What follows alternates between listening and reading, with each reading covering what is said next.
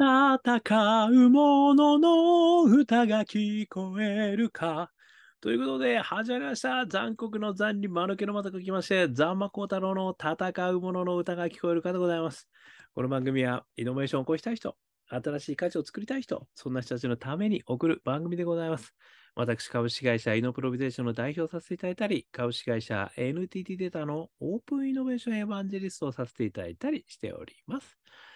さてさて、本日はですね、2023年7月5日と、えーいうことで、えーございます。今日もですね、あのー少しね、ちょっと雨降りましたけれども、割と過ごしやすい、えー暖かい日でございましたね。えーこのままね、暖かい日が続いてくれればいいなというところでございます。えーそんな中ですね、今日はですね、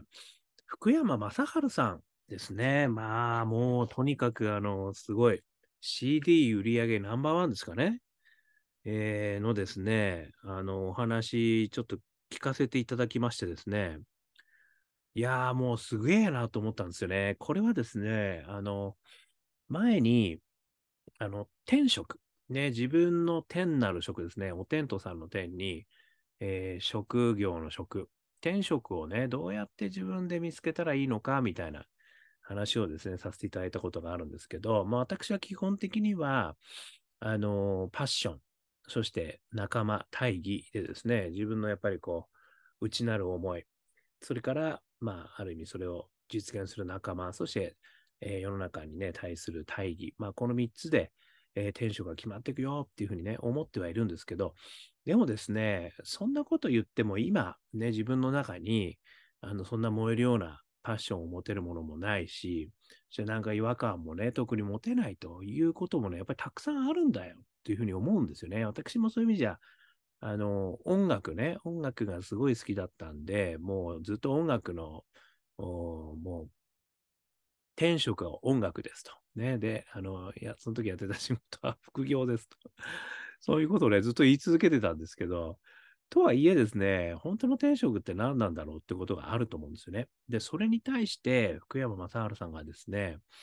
あの、今回めちゃくちゃいいことをちょっと言ってたんで、それを紹介させていただきつつですね、えー天職って何だろう、ね、そんな話をしてみたいというふうに思ってます。で、こちらですね、えー日曜日の初耳学ですね、えー TBS ですね、初耳学スペシャル。福山雅治×林修、えーニョロ延長戦ガリレオ大泉洋が見た福山伝説ということで、2023年7月2日、えー夜9時からですね、えー流されていたんですけれども、まあ、あの、福山さんも大好きですし、林さんも大好きですし、まあ、もっと言えば大泉洋さんも大好きとね、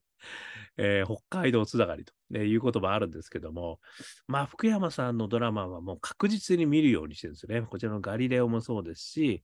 まあ、最近ではこの大泉洋さんとね、福福山さんが出たね、えラストマン、もうめちゃくちゃ良かったですよね、あれね。やっぱりすげえ。もう、やっぱり、あの、重厚な、ね、俳優さんが出ると、やっぱこんなにこう、素晴らしいことになるんだなっていう。まあ、それもあったんですけど、この福山さんですね、このインタビューの中で、こういうふうに言ってるんですよ。自分が思っても見なかったことで、求められて喜ばれるっていうのは、これはとても幸せなことだと思うんですよね。つまりその自分では思ってもみなかった力だったり、新しい魅力だったりを引き出してもらったということじゃないですか。勝率打率よりも打席数かなってやってきましたねって言ってるんですよ。これですね、背景もうちょっとお話しますと、実は福山雅治さんってミュージシャンで、あのこう上がってきた人っていうんですかね、要はミュージシャンとして、あのまあ、ある意味プロフェッショナルになりたかった人なんですよね。まあもちろん今はね、音楽やって CD 売り上げナンバーワンになっちゃったんですけど、でもね、当初は、あの、俳優の仕事から始まったってことらしいんですよね。で、この俳優の仕事もね、そういう意味じゃ、あのそんなにこう、前のめりでやったわけではなくですね、まあなんか話があって、で、それでこう、こうやっていくみたいなことになっていったというようなね、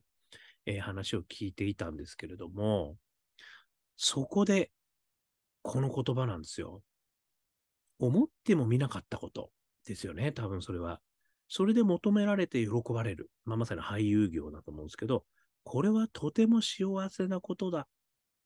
というふうに言われてるってことなんですよね。で、さらに言うと、自分では思ってもみなかった力がそこが出てきたということになると。だから、むしろ新しい魅力を引き出してもらったということであると。で、そこで言ってるのは勝率、打率よりも打席数かなっていうことを言ってきたってことなんですよね。いや、もうね、この3つの文なんですけれど、本当に深いことがたくさん言われていて、私、もしかしたらやっぱり転職っていうのは、そういうものもあるのかなってちょっと思ったということなんですよね。ということで、3つ、ちょっと私が思ったことをまとめてお話ししますと、1つ目、転職は人からも来るですね。これ、あの、内なるね、パッションが湧き上がるまで、あのね、いろいろやってみようっていう話を実は前回ね、あの、これはね、700、えー、814回、転職、転職はですね、夢の中へというあの特集でですね、私お話ししたんですけど、あのー、それだけじゃないっていうことがね、今回はまさに教えていただいたなっていうことなんですよね。つまり、あの、これもね、探すものをやめたとき見つかるものがよくある話で、ここはね、夢の中へ。で、ということで、あの、夢の中でナンバー2なんですけど、でも自分の中から湧き上がってくるものだけじゃないかもしれないよということをね、こ福山さんが教えてくれていったのかなと思っていて、人からね、これやってみないか、もしくはやってくれないってことを、あの、受けるっていうことがね、実はすごく大事だよってことをね、お話しいただいたなと思ったんですよね。そして二つ目、人から来る転職は自分を超えるってことなんですよね。これはね、私もあの何回か経験してまして、まあこうやってあの独立して3年目になってるんですけども、あの、やったことないことをですね、あの、何回もこれできますかって言われたことあるんですよね。で、それがね、やっぱりこうやったことないし、しかも仕事としてやるのも初めてだし、めっちゃリスク高えなと思ったんですよね。これやらな、もうや、やってうまくいかなかったら、ちょっともう二度と仕事これやし、なんか悪い評判がね、立っちゃうみたいなことになってもよくないなということで、とりあえずやめておこうという選択肢もあったとは思うんですよね。ところがですね、私はその時に、はい、できます。はい、わかりましたって口が言っちゃったんですよね。それね、むしろ大得意ですと。ね、いうことでね、ちょっと調子に乗って言ってしまったんですよね。で、そこからですね、もう一生懸命いろいろ調べて、そしてこう、毎回毎回ワークショップでね、こういうのどうしたらどうなんだろう、こういうの出したらどうなんだろうとかっていうのをすり合わせしながら、まあ、作っていったらですね、それが今やですね、あの、まさにこう、イノベーションね、あの、作っていく、あの、ワークショップとかワーキングの、まあ、原型になっていたりしてるんですよね。ですから、私はね、もともとオープンイノベーションで、あの、この世の中を救うんだ、みたいなね、あの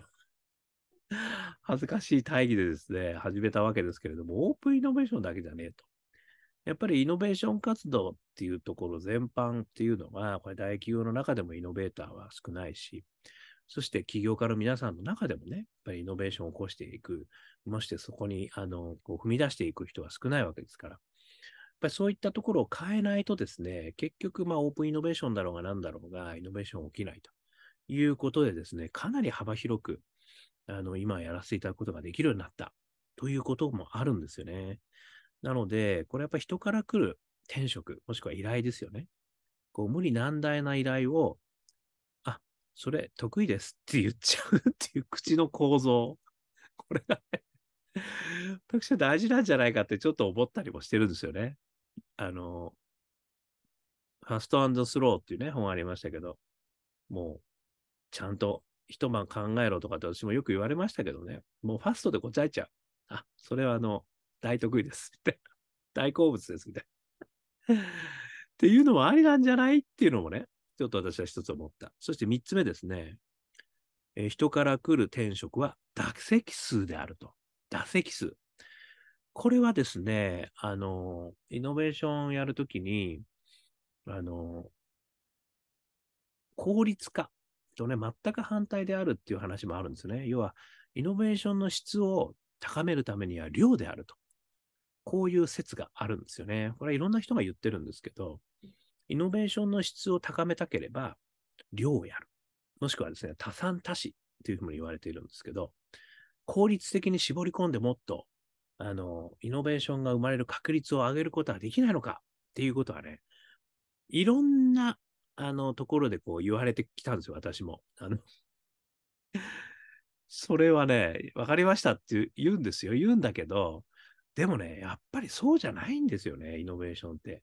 だからその、まあ、コアコンピタンスとかね、MBA でこうやってきた効率化して絞り込んで、戦略的に絞り込んでやっていくっていうのと、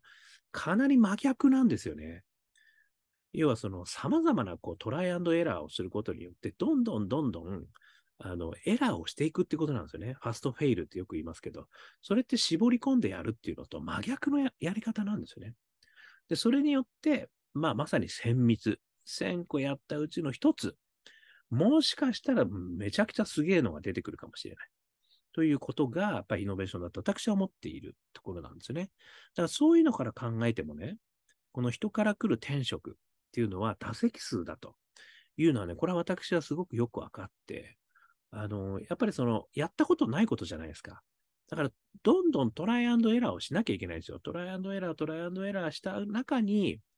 こう、ポテンヒットがね、生まれる。もしくは、こう、チップだったけど、次、ミートできるかもしれない、みたいなね。ことが生まれてくるんですよね。だから、福山さんが言われたね、この、打席数でやってきたっていうのはね、めちゃくちゃ染みたんですよね。だから、まあ、ある意味ですね、あの自分の内になるものからね、得意なところでこうやってきた。まあそういったところではね、ももしかしたら天文のなんか才能かなんかでね、打席数がなくてもできる人がいるのかもしれないですけど、やっぱり特に、やっぱこう人から言われた中で、こう転職を見つけてくるパターン、これはあると。そして、それに関しては打席数で、やっぱりその自分をこうアジャストしていくってことが、すげえ大事ですねってことをね、今回は福山雅治さんから教えていただきましたね。いやー、本当に。あのー、ね、こう転職を見つける、ね、やりたいことが見つからない、そういった悩みをたくさん聞くんで、あの、まあね、自分の好きなことをまだやってみようよとかね、えー、いろいろ探してもしょうがないから今目の前にあることやってみようとかいろいろあるんですけど、まあ今回の、あの、福山さんからの言葉、これはですね、やっぱりその、天職は夢の中へ。まあ、探すもんじゃないって感じなんですよね。つまり、人から授かるものってことも実はあるんだよと。だからそれをネガティブに捉えてはいけないってことだと思うんですね。授かったものが実は自分の転職になる可能性もあるよと。自分の中からね、あの、やることも大切だし、それはどんどんやってって私も欲しいとは思いますけども、でも、実は誰かから言われて、それを始めるということでも、実は転職はあり得る。こういうことをね、今回はまさに教えていただいたので、転職は夢の中へ2というね、あの、題名でお話をさせていただきました。いやー、ぜひですね、あのね、そういうところにもね、ちょっとアンテナ張って、えー、そういったことを少しでも覚えていただけるとね、自分の転職が見つかる、まあ、そんなことの少しでも、えー、お役に立てればいいなというふうに思いまして、ご紹介をさせていただきました。